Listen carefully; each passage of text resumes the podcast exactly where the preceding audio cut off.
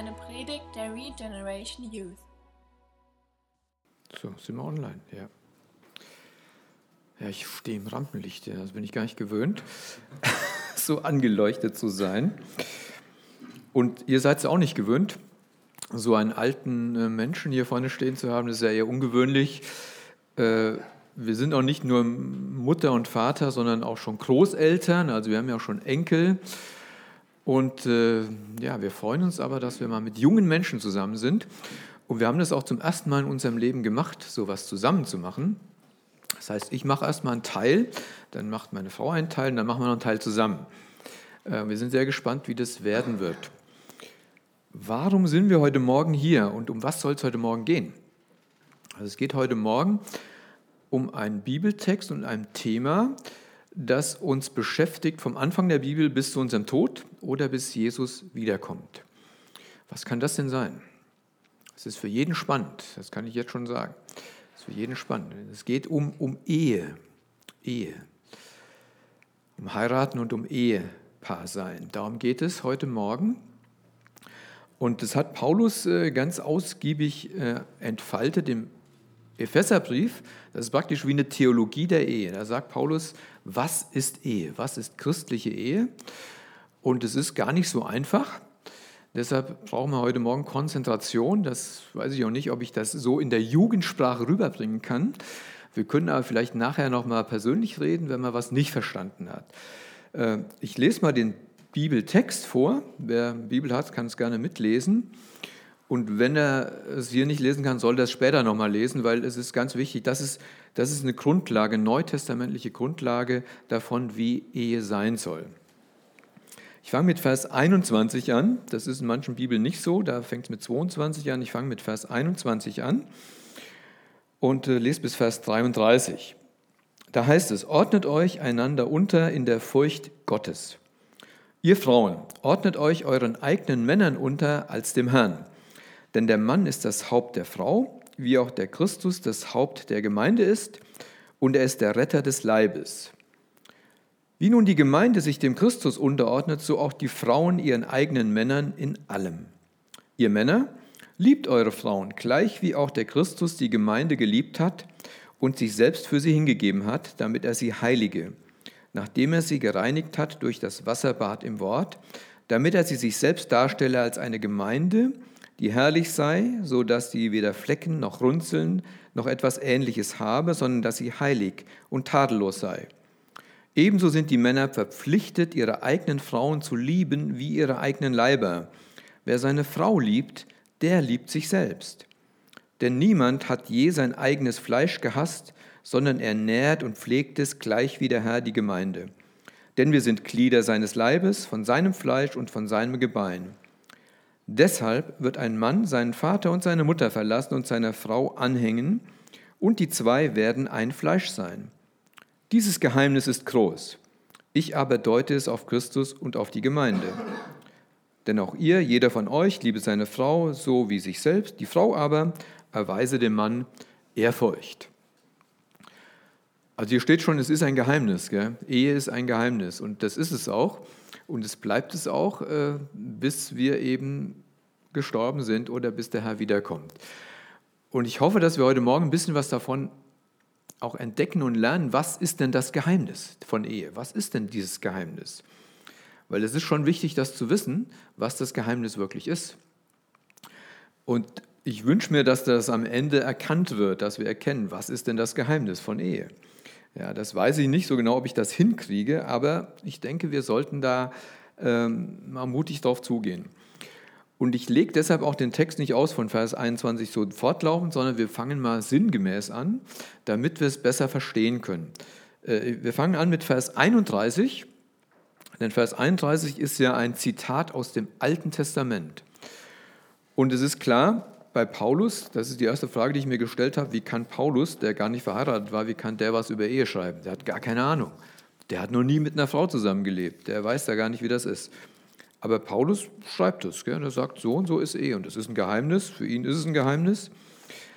Aber er entfaltet es dann vom Wort Gottes her, weil er sagt, ich kann mich nicht davon leiten lassen, was ist der Zeitgeist, was denken andere Menschen über Ehe Was denken Politiker über Ehe? Oder welche Probleme gibt es in der Ehe? Davon kann ich mich eigentlich nicht leiten lassen, weil dann erkenne ich nicht, wie Gott Ehe wirklich meint. Das heißt, ich muss erstmal Gottes Wort lesen. Was ist Ehe? Und äh, dazu lesen wir dann im 1. Mose, Kapitel 2, gleich mal ein bisschen was, damit wir verstehen, wie Gott, wie Ehe entstanden ist und wie Gott Ehe meint damit wir erstmal eine Grundlage haben. Naja, geht es dann weiter. In 1. Mose äh, Kapitel 2, wir wissen ja, Adam ist zuerst erschaffen worden. Auch viele Menschen glauben das heute nicht mehr und das ist für uns aber auch äh, als Christen so, wenn wir das nicht glauben, was da steht, haben wir keine Ahnung von Ehe. Wir können keine Ahnung von Ehe bekommen. Ja, wir müssen glauben, dass es so ist. Sonst äh, sind wir im luftleeren, luftleeren Raum. Also Adam wurde zuerst geschaffen und Gott hat ja bei der Schöpfung immer gesagt, und es war sehr gut, es war gut, es war gut, es war sehr gut, es war super, alles ist toll. Und jetzt sagt Gott plötzlich, Kapitel 2, 1. Mose, Vers 18, und der Herr sprach, es ist nicht gut. Also zum ersten Mal ist was nicht gut. Gott sagt immer, alles war gut und plötzlich ist was nicht gut. Und zwar, was ist nicht gut? Es ist nicht gut, dass der Mensch allein sei, also dass Adam allein sei. Ich will ihm eine Gehilfin machen, die ihm entspricht. Also Gott sagt, Adam fehlt was. Adam alleine, das ist nicht gut. Warum ist es nicht gut? Weil er nicht alles kann oder so, weil er Fehler hat, weil er nicht Dinge alle schaffen kann, weil Garten Eden vielleicht zu viel zu tun ist. Gut, brauchen wir eine Frau, die die Gartenbeete macht. Oder ist Gott das nicht genug, nur mit Adam Gemeinschaft zu haben? Was könnte da der Grund sein? Es ist schon mal wichtig, das, das auch zu verstehen. Gott schafft ja nicht den, die Eva wegen irgendwas. Und ich denke, wenn man die Bibel durchliest, Gott will, dass der Mensch Gemeinschaft hat. Es ist ganz wichtig, Gemeinschaft zu haben. Und das ist auch wichtig für Singles, weil ich denke, hier sind ja, die meisten sind ja nicht verheiratet, äh, wollen gern mal heiraten oder was auch immer, aber es ist wichtig für jeden Menschen, dass er Gemeinschaft hat. Nur heute reden wir halt über Ehe, das heißt speziell über Ehe, deshalb sollen sich die Ledigen nicht ausgeschlossen fühlen, sondern sagen, was, was meint Gott mit Ehe? Also Gott will, dass Adam Gemeinschaft hat mit einem anderen Menschen, der ihm entspricht, dass er ein Gegenüber hat. Die beiden sollen zusammen Gott anbeten. Die sollen äh, ja, sich gegenseitig die Gnade Gottes zusprechen. Die sollen äh, gemeinsam vor Gott reden. Also Gott will, dass wir als Menschen andere Menschen weitersagen von Gott und dass wir gemeinsam Gott anbeten. Deshalb wird erstmal die Frau geschaffen. Ja, es wird geschaffen, damit das hier was ganzheitliches entsteht, was Gott ehrt, was Gott ehrt. Ja, und dann lässt Gott alle Tiere an Adam vorübergehen. Ja, lesen wir hier ab Vers 19, der Herr bildete Tiere, und er bildete Vögel. Und Vers 20, da gab der Mensch jedem Vieh und jedem Vogel des Himmels und allen Tieren des Feldes Namen, aber für den Menschen fand sich keine Gehilfin, die ihm entsprochen hätte. Das heißt also, der Dackel zu Hause ersetzt nicht die Ehefrau. Ja, ganz krass gesagt, ein Tier ersetzt keinen Menschen. Natürlich sind Haustiere gut und nett und toll und ich kenne ältere Menschen, Frauen, die sind verwitwet, die haben ein Tier und sagen, ah ja, dann habe ich wenigstens jemand. Aber es kann nicht den Menschen ersetzen. Ja, das müssen wir auch schon ganz klar haben. Also ein Tier ist ein Tier, ein Mensch ist ein Mensch. Also hier steht ganz klar, hat nichts Menschliches, dieses Tier. Alle Tiere haben nichts Menschliches. Ist so eine, so eine Nebenerkenntnis, die man hier sieht. Gell? Und dann kommt der Vers 21, der entscheidende Vers. Da ließ Gott der Herr einen tiefen Schlaf auf den Mensch fallen und während er schlief, nahm er eine seiner Rippen und verschloss die Stelle mit Fleisch. Und Gott der Herr bildete die Rippe, die er von dem Menschen genommen hatte, zu einer Frau und brachte sie zu dem Menschen. Also Gott sagt, da ist nichts Menschliches in den Tieren und ich brauche jetzt etwas anderes. Gott muss die Frau schaffen. Und er schafft sie aber nicht aus dem Nichts, wie er es bei Adam gemacht hat, aus Staub, sondern er schafft sie aus dem Mann heraus. Er lässt, ich meine, deshalb haben die Männer heute alle eine Rippe weniger, heißt es ja so, gell? könnt ihr mal zählen, weil, stimmt nicht, gell? Das hat nur bei Adam war das so, dass der eine Rippe weniger hat nachher. Und, und Gott hat also daraus die Frau geschaffen, ganz ähnlich wie den Mann. Ja.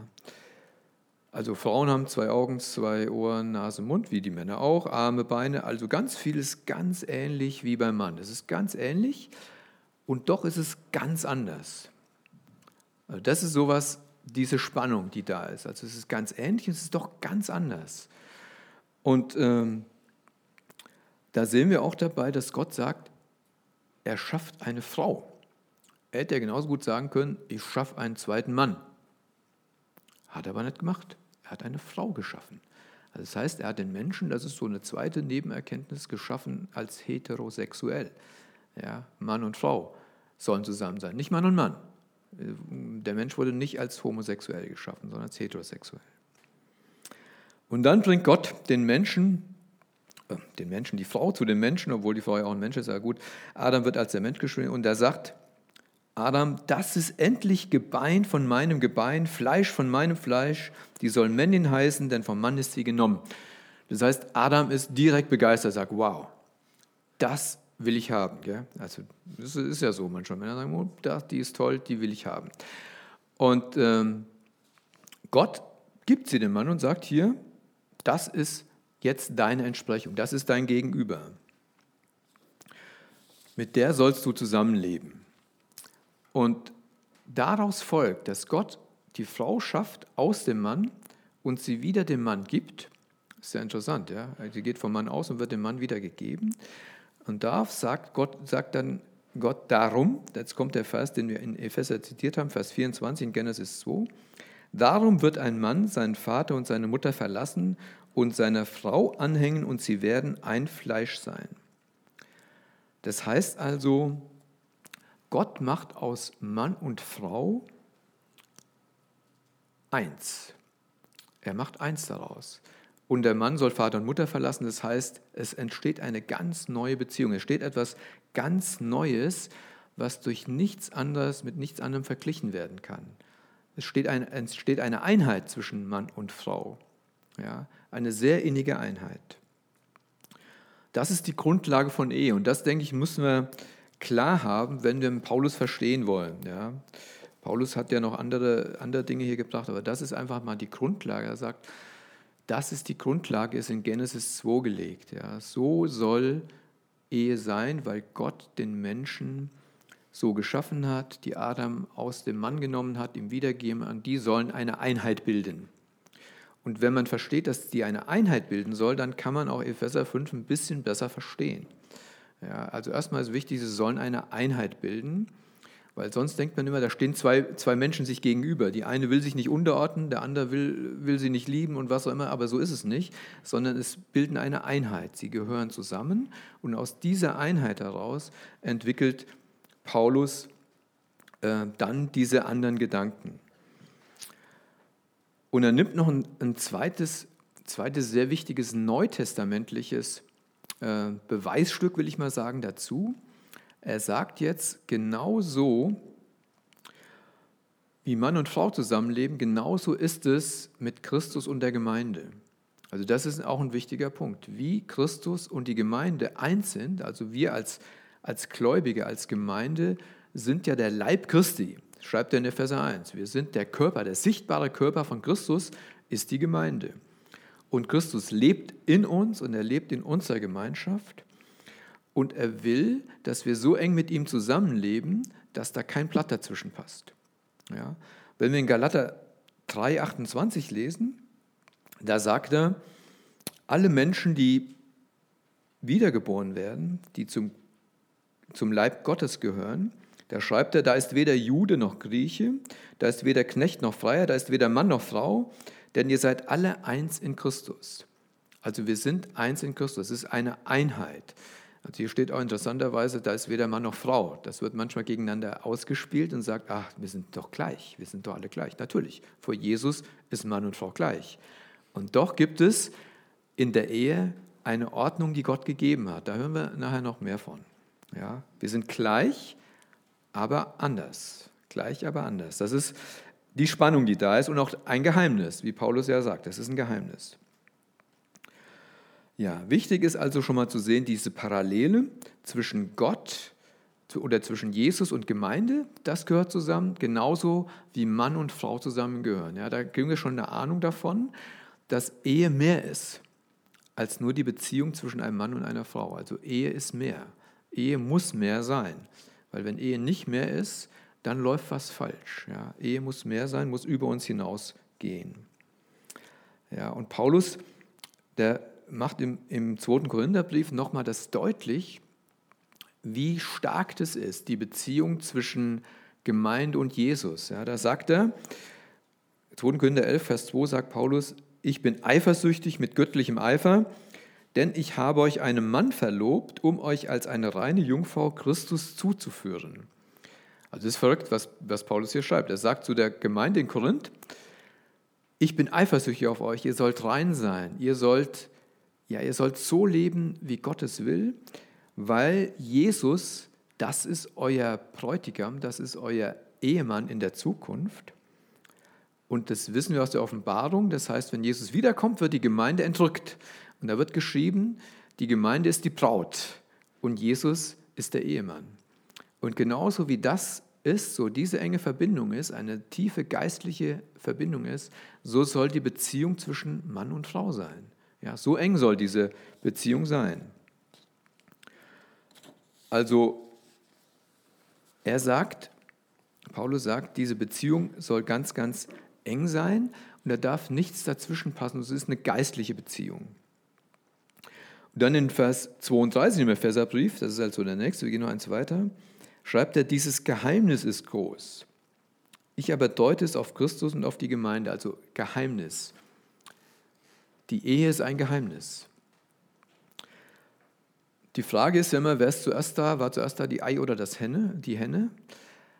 Sagt Paulus jetzt gut, die Ehe, die ist so und so und an der Ehe könnt ihr erkennen, wie Christus und die Gemeinde lebt oder ist es umgekehrt? Also schwieriger Gedanke, versuche ich mal anders, anders zu sagen hat Paulus gesehen, wie Ehe ist in bestimmten Bereichen und sagt, gut, das kann ich gut als Bild nehmen für Christus und die Gemeinde? Oder sagt Paulus, hm, ich sehe, wie Christus und Gemeinde ist und so soll Ehe sein? Ja. Also ich glaube, es ist so rum. Ich glaube, es ist so rum, dass Paulus sieht Christus, den er selbst kennt, als persönlichen Erretter und Erlöser. Christus und die Gemeinde ist so eng zusammen und so wie die zusammen sein soll, so soll auch ein Ehepaar zusammen sein. Aber wie kann das sein? Ja, wie kann das sein? Weil wenn, wenn Gott ja schon in Genesis 1 gesagt hat, wie Ehe sein soll, wie kann er denn wissen, dass Christus und die Gemeinde so zusammenleben? Also ich glaube, da kommt wieder die Allwissenheit und das Zusammenspiel der gesamten Bibel zusammen. Gott wusste von Anbeginn der Welt, wie Christus und die Gemeinde sein wird. Und deshalb hat er gesagt, so soll Ehe sein. Ja? Also Christus und die Gemeinde ist das Vorbild für Ehe. Darüber müssen wir uns immer klar sein, die wir verheiratet sind oder die wir verheiraten wollen. Ehe ist viel mehr als eine Beziehung zwischen Mann und Frau. Ja? Das ist viel mehr. Und das Geheimnis ja, bedeutet ja, Geheimnis bedeutet ja immer, es gibt mehr, als wir mit unseren Augen sehen können. Es muss mehr geben. Es muss in einer Ehe mehr geben als das, was wir vor Augen sehen. Wir haben also eine größere Bedeutung mit unseren Ehen, die wir eingehen. Und wir spiegeln wieder das Leben von der Gemeinde zu Christus. Das wird ja hier noch ausgeführt, da sage ich nachher nochmal was zu. Also wir müssen mit unseren Ehen widerspiegeln, wie Christus und die Gemeinde ist. Ja? Wenn wir das nicht tun, dann leben wir unsere Ehe nicht so, wie Paulus, wie Gott es will. Ja, wir müssen darüber hinausgehen. Unsere Ehe muss, ein größer, muss, hat eine größere Bedeutung als die Beziehung zwischen uns beiden. Das ist ein ganz, ein ganz wichtiger Punkt. Und weil das auch so ist, dann können wir auch verstehen, wie, wie Jesus, wie weh ihm das tut, wenn eine Ehe geschieden wird. Da trennen sich eben nicht nur zwei Menschen, sondern es ist ein Bild dafür, dass die Gemeinde sich von Christus trennt. Ja. Das ist also eine tiefere geistliche Bedeutung. Also deshalb kann ich verstehen, dass Jesus auch in seinem Innersten so immer berührt ist, wenn, wenn Menschen sich trennen. Dann, das ist eine ganz schlimme, das ist eine ganz schlimme Sache. Ja. Da geht mehr kaputt, als die Trennung zwischen zwei Menschen. Ja, also Ehe zwischen Mann und Frau spiegelt die Beziehung zwischen Christus und der Gemeinde wider. Das, wenn wir das gelernt haben, dann haben wir ganz viel gelernt. Und die ihr Eltern habt, könnt ihr mal fragen, ob sie das so sehen oder ob sie das so leben. Wäre mal ganz spannend, heute Mittag mal zu sagen, hier, übrigens, ihr seid doch schon lange verheiratet, seht ihr das auch so? Wäre mal eine spannende Geschichte. Jetzt kommen wir ein bisschen zur Praxis um dieses Geheimnis ein bisschen äh, praktischer werden zu lassen. Und zwar haben wir jetzt gesehen, und das ist wichtig zu halten, wichtig festzuhalten, Christus und die Gemeinde, Mann und Frau. Ja, wenn wir das klar haben, das ist, das ist die Entsprechung, dann ist es relativ einfach, das andere zu verstehen, was, was im Epheserbrief steht, in diesem Kapitel, in Kapitel 5 steht. Da müssen wir nur sagen, okay, wie ist Christus? So soll der Mann sein. Wie ist die Gemeinde, so soll die Frau sein. Ist eigentlich ganz logisch und auch ganz einfach. Ja. Wenn wir das jetzt runter, runtergehen, dann müssen wir sagen, gut, gut, eins muss ich noch sagen, fällt mir gerade ein, ja, es, ich denke, es gibt da keine, keine, Rang, keine Reihenfolge, was im Epheser 5 steht. Also in dem Sinne, erst muss die Frau sich unterordnen und dann kann der Mann sie lieben. Das, glaube ich, ist nicht so. Ja, muss ich ganz sagen, es ist nicht so, weil das würde ja bedeuten, es gab erst die Gemeinde und dann kam Christus. Ist aber nicht so, weil es kam erst Christus und daraus entstand die Gemeinde. Das heißt also, die Liebe des Mannes, denke ich, steht am Anfang. Ja, weil Christus hat die Gemeinde geliebt und uns schon geliebt, als wir noch Feinde waren. Ja, also das heißt, die Liebe des Mannes, denke ich, muss am Anfang stehen, wobei man da nicht so genau sagen kann, was steht am Anfang, was steht am Ende, weil es ist so, man kann es nicht trennen. Ja, es, wird, es ist immer ein Geben und Nehmen, es ist immer ein, es ist es ist Leben, halt, es ist Leben. Wir sagen daher nochmal ein bisschen persönlich was dazu, wie das sein kann. Aber trotzdem nochmal festzuhalten, nicht die Frau muss sich erst unterordnen und dann liebt der Mann, sondern Christus hat uns zuerst geliebt, bevor irgendwas passiert ist. So, was hat Jesus getan? Er hat gesagt, ich gebe mein Leben für dich. Ja. Jesus sagt, ich versorge dich. Ich gebe dir Essen, Trinken, ich gebe dir Zuwendung, ich gebe dir Liebe, ich gebe dir alles, was du brauchst zum Leben, um zu richtig gedeihen zu können, ja, dass es dir wirklich gut geht, dass du geistlich wächst, dass du geistlich, äh, ja, dass wir, dass wir eine geistliche Einheit werden.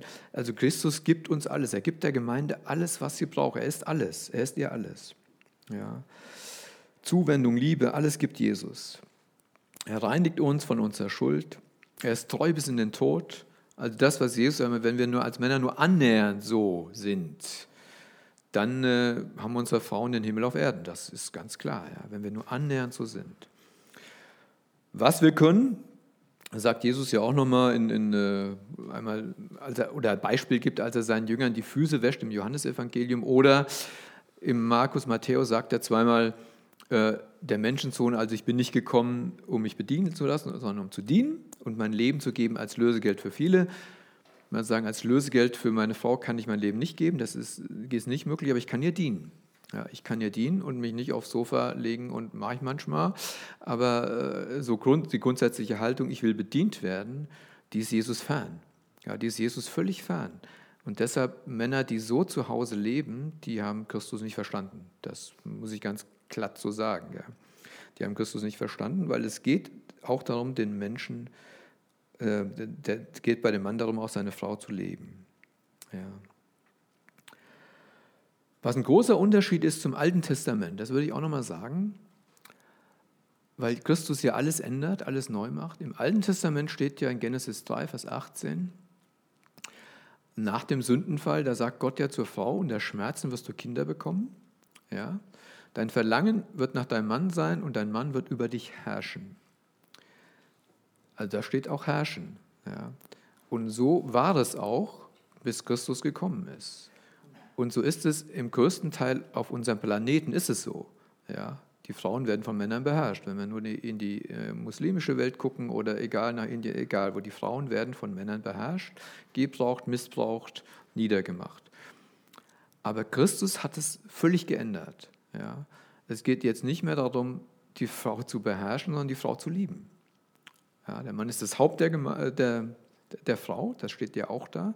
Er übernimmt Verantwortung, er schützt sie, das tut er alles, was Christus auch tut für die Gemeinde, aber er beherrscht sie nicht mehr. Also in Christus sind wir eine neue Kreatur.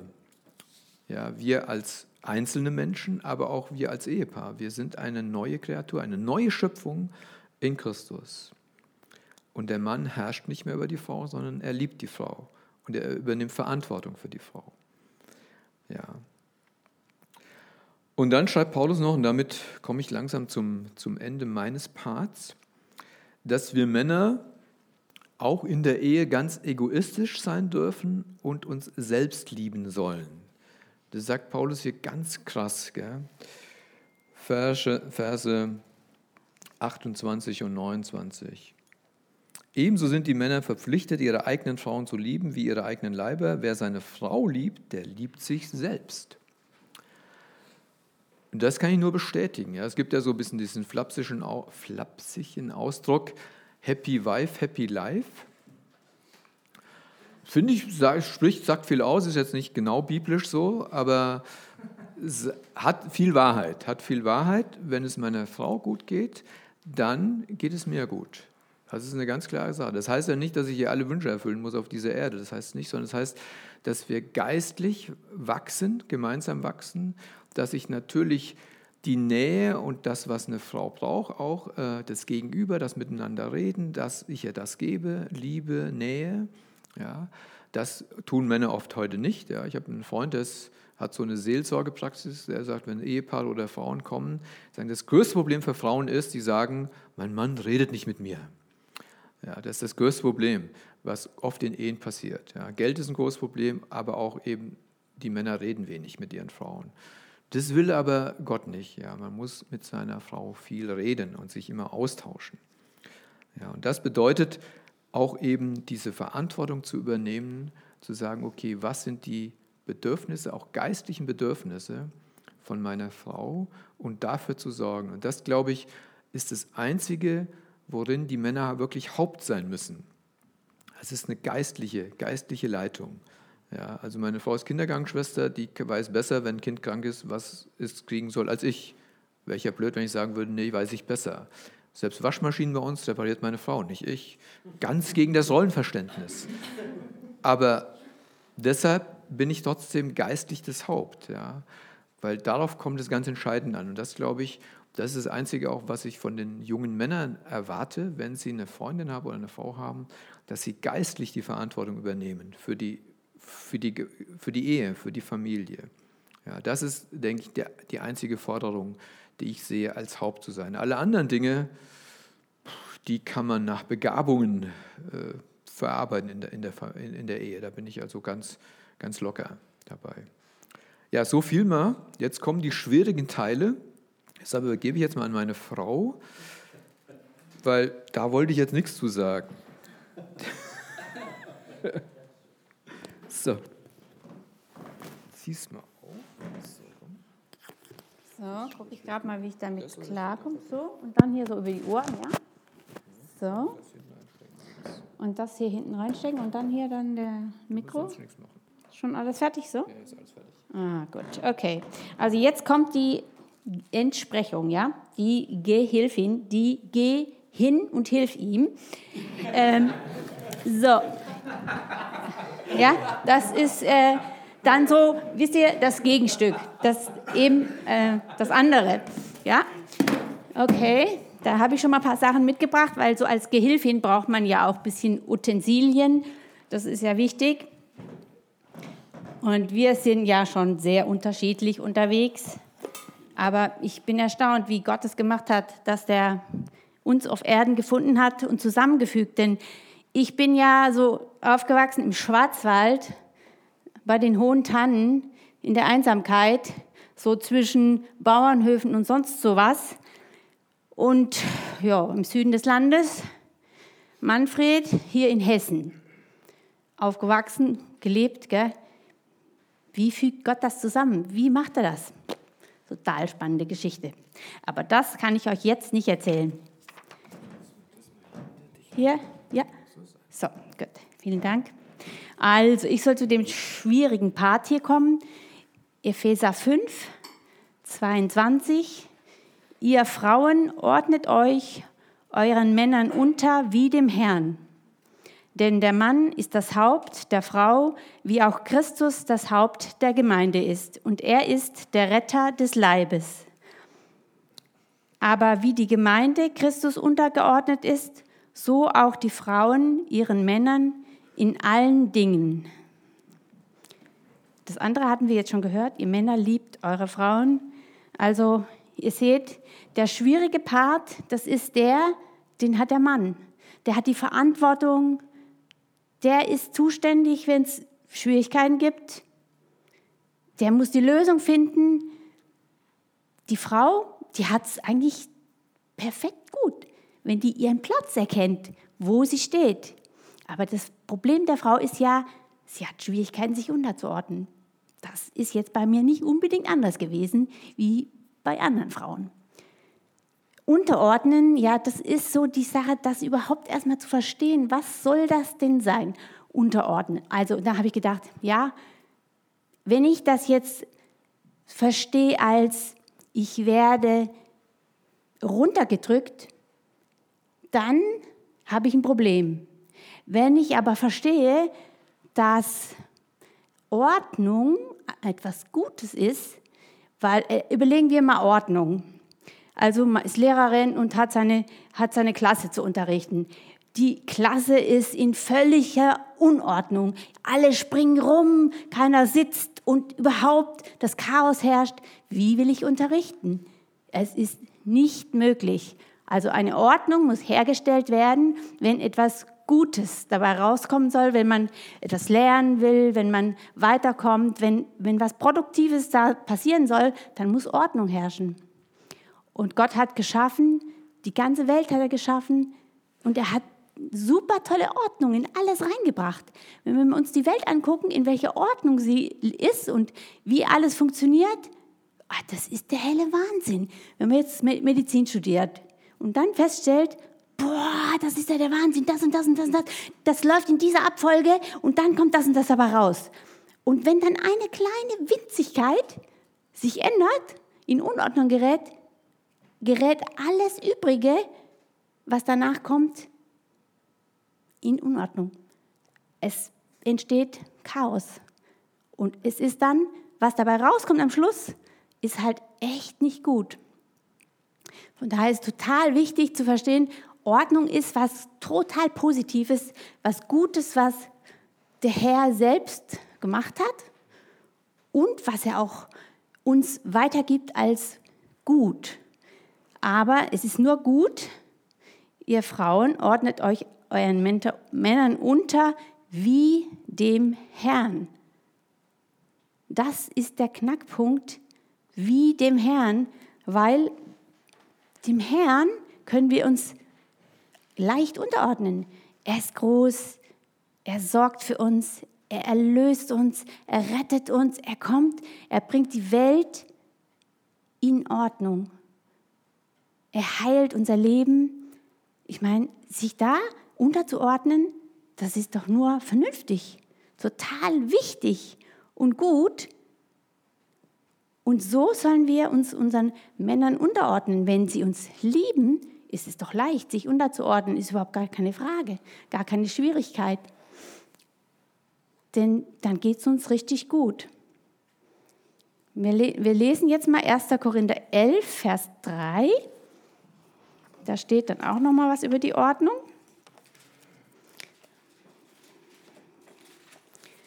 Da steht, ich will euch aber wissen lassen, dass Christus das Haupt jeden Mannes ist, der Mann aber ist das Haupt der Frau, Gott aber ist das Haupt Christi.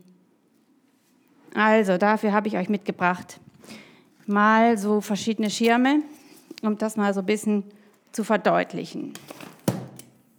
Also, erster Schirm, Gott.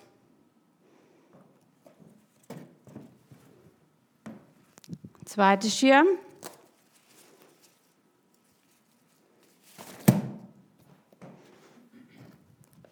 darunter, also vielleicht machen wir es mal So. Als er, ja, vielleicht kannst du mir helfen. Ah ja, können wir auch, ja. Ich dir vorher gesagt, sollst du machen. Hat sie nicht gemacht?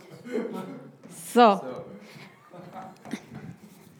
Und als drittes, dann ganz darunter, der nächste Schirm. Also Gott, Christus, der Mann, dann die Frau. Wenn wir es jetzt uns mal vorstellen, wie geschützt, jetzt stellen wir das hier unten mal so hin, unten an dem Boden. So, eins, zwei, drei. Also der geschützteste Platz ist hier ganz unten. So, an einem so, so wunderbaren Platz darf ich als Frau leben, wenn ich ein Kind Gottes bin und wir eine Ehe führen unter Gottes Schutz und Segen. Da habe ich einen optimalen Platz, wo ich mich entfalten kann, wo ich geschützt bin, wo ich mich wohlfühle, wo Harmonie herrscht und wo ich die Aufgaben gut ausfüllen kann, wo es mir total gut geht. Und das ist natürlich ein ganz herausragend guter Platz, der uns hilft, Leben zu gestalten und der uns hilft, die Familie gut zu führen.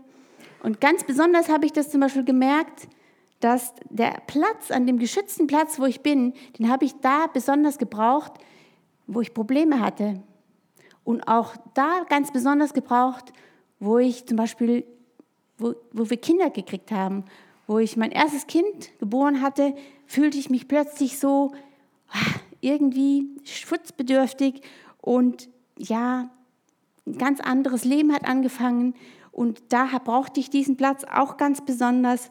Und immer wieder merken wir Frauen, dass wir diesen Schutzraum brauchen. Und wenn wir diesen Schutzraum finden, dass wir geschützt sind in der Ehe, durch unseren Mann, in der Gemeinde, durch unseren Herrn und Gott steht über allem, dann ist da ein wunderbares Leben möglich, das sich sehr, sehr schön funktioniert. Aber das wäre natürlich, wie soll ich sagen, das ist der Idealfall. So ist es ideal, aber da gibt es ja einen Gegenspieler, das ist der Satan, der möchte natürlich das auf gar keinen Fall lassen, dass wir so gut leben können.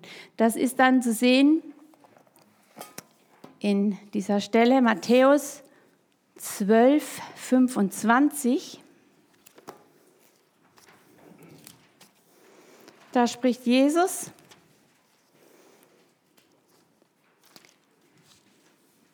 über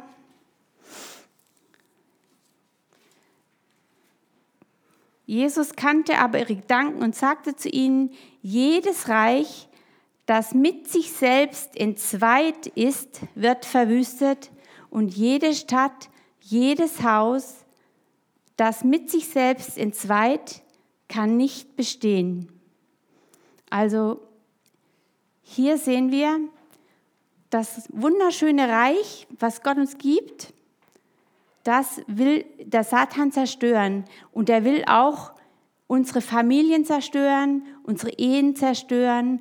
Und zwar dadurch, dass er einen Spaltpilz bringt, dass er uns separiert, dass er uns einfach mal so klar macht, ach komm her, so brauchst du das ja jetzt auch nicht sehen, so eng.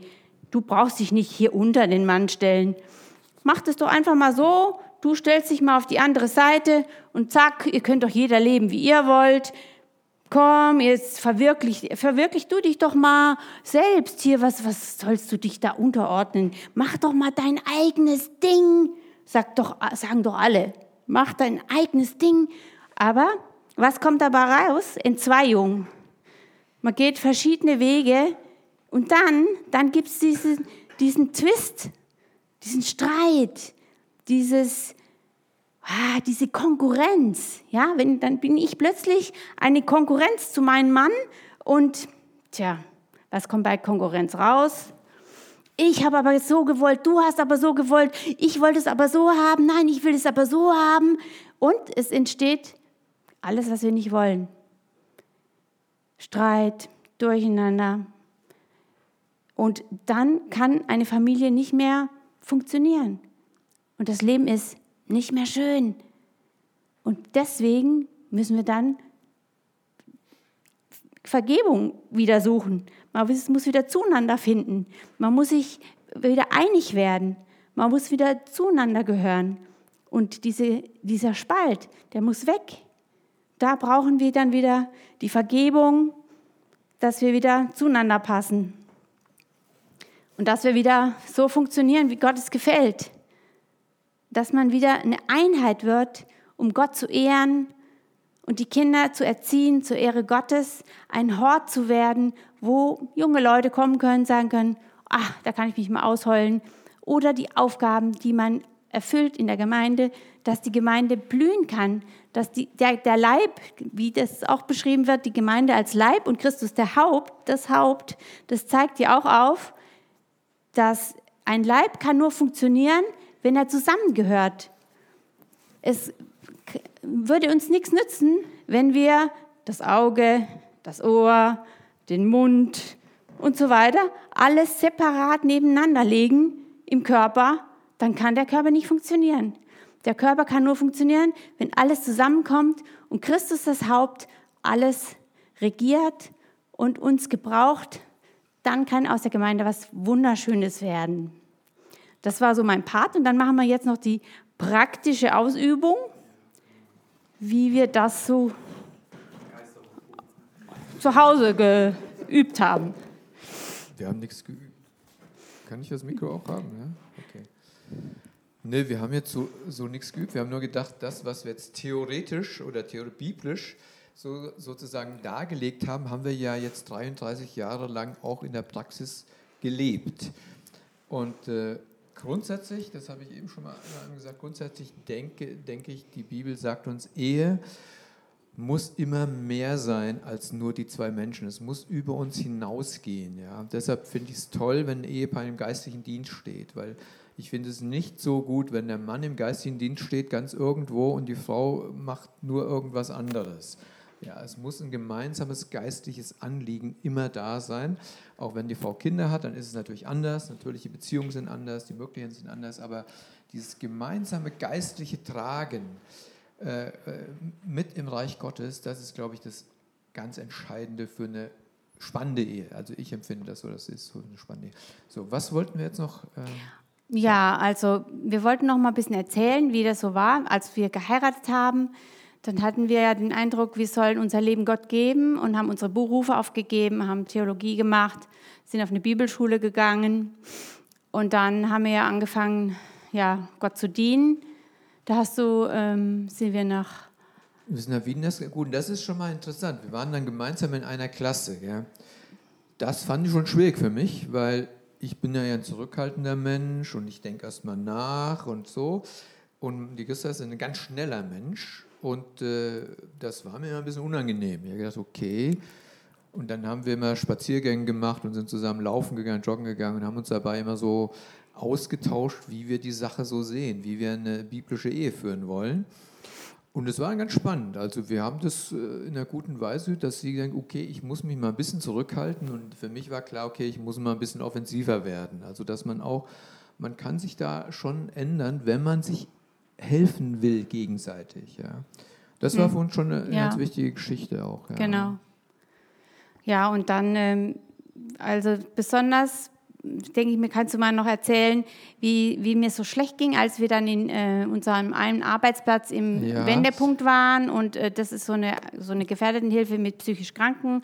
Da haben wir da gearbeitet und waren, haben als Familie mittendrin gewohnt in einer Wohngemeinschaft. Und ich glaube, wir hatten so neun psychisch Kranke die so Tür an Tür mit uns gewohnt haben. Und ich hatte zwei kleine Kinder. Der Andreas ist da geboren, die Ann-Christine war ein Jahr alt und ich habe irgendwie gemerkt, die Welt bricht über mir zusammen. Ich bin hier, ich schaffe das nicht. Genau. Also persönlich würde ich sagen, das war mein Lebenstraum. Mhm. Ich meine, ich hätte das gerne bis an mein Lebensende gemacht, muss ich sagen. Und äh, war da auch ganz toll, hätte da auch der Leiter werden können von und sowas. Es war schon meine ich habe gedacht, es ist meine Berufung, so, ja, wenn man so denkt. Und dann ist meine Frau, wird meine Frau krank und kann das nicht mehr so. Wie, wie, was mache ich jetzt? Ja. was mache ich jetzt? Und äh, da ist mir schon, da hat, hat mir äh, Epheser sehr stark geholfen, meine, meine Frau so zu lieben, wie Christus die Gemeinde liebt. Also es geht nicht darum, was finde ich jetzt toll oder was, obwohl es ein geistlicher Dienst war, ganz klar. Aber wenn ich verheiratet bin, dann bin ich verantwortlich für meine Frau. Und da habe ich gesagt, okay, dann müssen wir, mache ich was anderes und wir leben als, du musst als Familie leben. Das haben wir dann gemacht. Äh, unter großen Schmerzen, will ich mal sagen, von mir jedenfalls. Und da habe ich ein paar Jahre mit zu tun gehabt. Aber der Herr macht ja was Tolles daraus. Also das denke ich mir heute, denke ich, nein, dann denke ich super. Also es hat, jede Lebensetappe hat geholfen, um in der nächsten Lebensetappe wieder neue Verantwortung auch zu übernehmen. Ja, das ist ein ganz, ganz wichtiger Punkt. Also Männer können sich, das finde ich bei Männern oft auch heute schwierig, jetzt mir gemeint, die halt, sage ich mal, sie gehen völlig im Beruf auf, äh, arbeiten 12, 14 Stunden, haben für zu Hause kaum Zeit und denken dann, sie lieben ihre Frau und ihre Familien. Das, glaube ich, ist nicht so.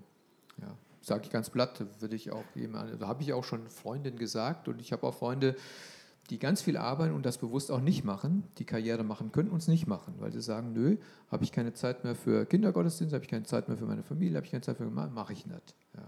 Verzichten auf viel. Wenn das viele Männer machen würden, auch in, in christlichen Reichen, glaube ich, ging es der Gemeinde Gottes besser. So. Hm, ja, genau, vielen Dank.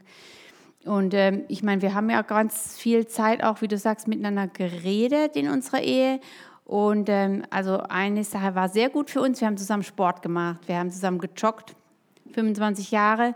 Und da konnte ich dann meinen Frust von zu Hause, ma, die Kinder und deren Stress und was soll ich jetzt machen und wie soll man, und dann konnten wir uns da sehr gut austauschen. In der Zeit im Wald allein, gell, die, das war mir dann eine gute Zeit, da konnte man sich sehr gut auch ähm, mit den Dingen befassen, die uns bewegen, um eine Lösung zu finden, wie man jetzt damit umgehen soll. Das fand ich auch sehr, sehr gut für mich. Was ich auch sehr gut fand, als unsere Tochter Teenager wurde, habe ich gesagt, so hier, mit der komme ich im Leben überhaupt nicht mehr zurecht. Und dann hat mein Mann mir sehr gut geholfen. Ähm, der hat gesagt, jetzt meine Güte, und wer ist denn jetzt hier erwachsen? Gell? Ah, ja, stimmt, hast du auch irgendwie recht. Ja. Aber trotzdem hatte ich so meine Schwierigkeiten und dann hatte ich gesagt, komm hier, das ist jetzt deine Tochter und ich bin da ein bisschen raus. Das hat mir auch sehr geholfen. Da hast du die dir immer mal gekrallt und hast mit der dann so richtig äh, zu tun gehabt. Gell? Das war dann für mich auch sehr gut gewesen. Ja, genau. Ja, genau. Also das, ja, das war spannende, spannende Zeit, gerade Kinder als Teenager. Ich meine, die sind ja noch Teenager, die brauchen auch ganz stark den Vater in der Zeit. Das ist, war so unsere Überzeugung auch und sagen, okay, die Auseinandersetzungen, das braucht man halt, das macht ja auch, ich nehme das ja als sportlich, sage ich mal. Ich habe das ja, und das fand ich toll, war eine tolle Zeit, war halt auch anstrengend, aber das war immer gut und das war, habe ich viel gelernt auch dadurch, durch diese Zeit. Mhm. Äh, was noch ein Punkt ist auch, um, um jetzt mal so ein traditionelles Ehebild einfach sage ich mal, sagen, das gibt es in der Bibel nicht, so ein ganz traditionelles Ehebild. Das muss man auch wieder neu finden als wir dann die Frage hatten, ob wir zu, nach Neustadt nochmal, ob ich nochmal wechsle, die Arbeitsstelle wechsle damals, war schon nochmal eine schwierige Frage. Da war ich ja schon äh, ja, 48, was auch immer so. Die Kinder wollten studieren, man verdient dann viel weniger Geld. Wie können wir das machen? Vollzeitliche Dienstnummer. Gut, dann hat die gesagt, gut, dann arbeite ich, arbeite ich oder arbeite ein bisschen mehr, verdiene ein bisschen mehr Geld. Du kannst also da auch wieder zusammen diese Entscheidung zu treffen auch nicht zu treffen, okay, du Mann musst jetzt für die komplette Versorgung der Familie sorgen und ich Frau äh, verlass mich einfach darauf. Sondern auch zu sagen, weil heute die jungen Frauen, ihr habt alle, ihr lernt was, ihr studiert was, was ich, alles mögliche, ihr habt ja Möglichkeiten, nicht euch selbst zu verwirklichen, ja, aber einen Beitrag zu leisten, auch so, wie es dann passt in in der jeweiligen Lebenssituation. Da braucht man sich keine Sorgen zu machen, dass Gott sagt, das darfst du nicht. Ja. Du musst Hausfrau bleiben, fertig. Das sagt Gottes Wort nicht. Hm, genau. Und das uns sozusagen, äh, das war dann wieder toll, weil das hat uns wieder eine neue geistliche Dimension eröffnet äh, durch, die, durch diese diese Entscheidung. Ja, hm. ja dadurch, äh, sagen wir mal, hast du dich freier gefühlt, ganz äh, dem Herrn zu dienen, egal ob man jetzt viel oder wie viel verdient. Man verdient halt immer wenig, wenn man im Bereich des Herrn unterwegs ist. Dann hat Gott so viele Chancen zu segnen, das wisst ihr überhaupt nicht. Das ist der helle Wahnsinn. Gell? Wenn man Gott sein Leben gibt und dann kein Geld hat, zum zum Beispiel Haus kaufen und manchmal hatten wir, boah, waren wir abgewrackt, dass wir nicht mehr wussten, wie wir jetzt, das, das Auto war kaputt, wie soll man jetzt, wie soll man das managen?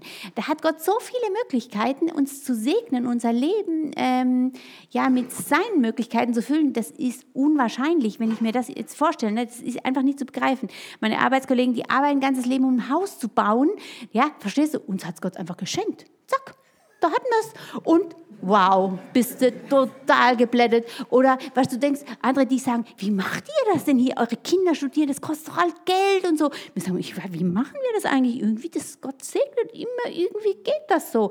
Also man richtet sich auf, nicht aus das Materielle auf Geld und zack, zack, zack, sondern man richtet sich aus, zusammen auf Gott, den Herrn, und sagt, oh, wie soll das jetzt gehen?